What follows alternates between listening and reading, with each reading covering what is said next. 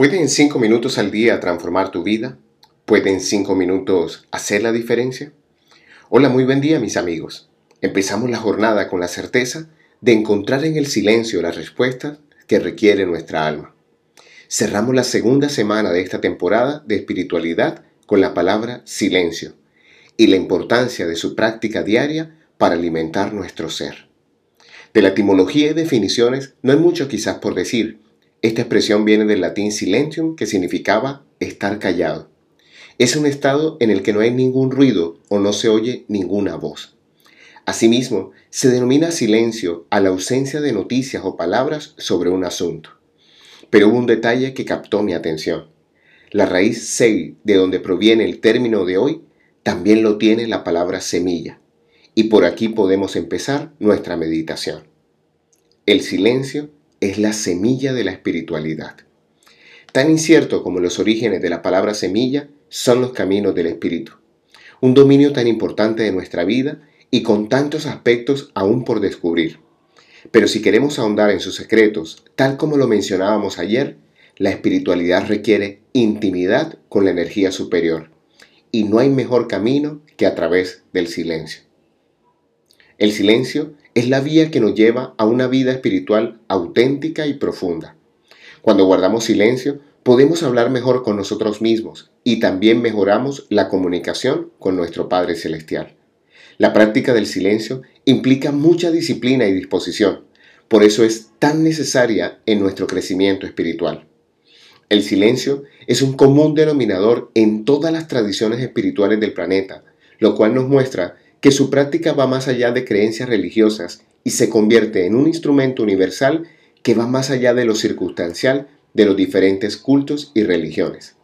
En nuestra tradición cristiana tenemos el ejemplo del maestro que nos decía, mas tú, cuando ores, entra en tu aposento y cerrada la puerta, ora a tu Padre que está en secreto, y tu Padre que ve en lo secreto, te recompensará en público. Son muchos los pasajes en los cuales nuestro Maestro se retira a orar en silencio en toda la Escritura. Sin embargo, nuestra tradición se sustenta mucho más en la palabra.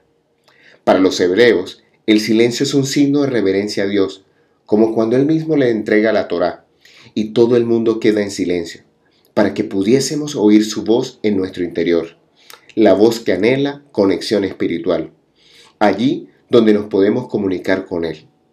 El silencio detiene todo y nos permite pensar, y desde ese silencio tomar buenas decisiones que nos den la posibilidad de conectarnos con la vida misma. Pero son definitivamente las tradiciones orientales las más cercanas a las prácticas del silencio en la cotidianidad. Y preparando este audio, encontré un artículo muy interesante acerca de los tres grados del silencio que quiero compartir con ustedes por lo nutritivo de su contenido.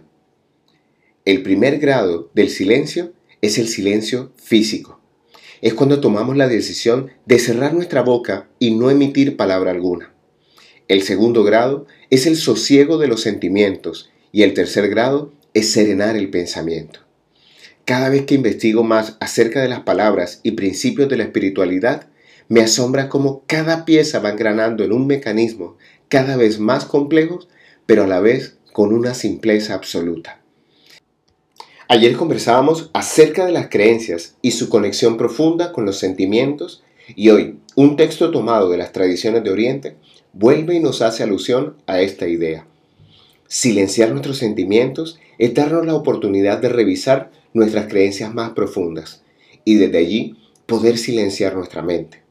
Y cuando lo logramos, este sentimiento de paz nos trae alegría, salud y sabiduría.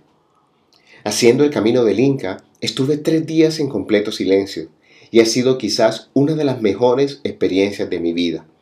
El nivel de conexión e intimidad con la Madre Tierra y el Padre del Cielo me permitieron poner en perspectiva muchas decisiones importantes y me dieron la fuerza para transformar mi manera de ser y estar en este plano material.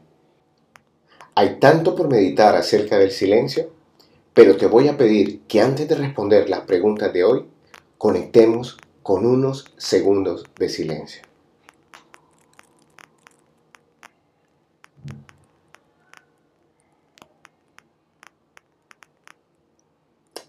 ¿Qué sientes cuando te sumerges en Él?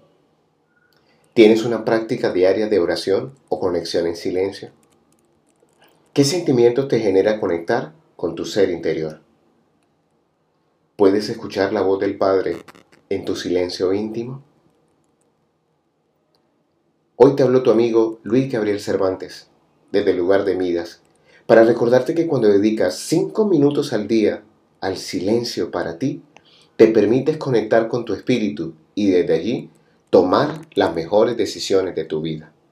Síguenos en nuestras redes sociales, Instagram y Twitter como arroba Cervantes y ahora también en arroba Abre el Tesoro o en nuestro sitio web www.abreeltesoro.com.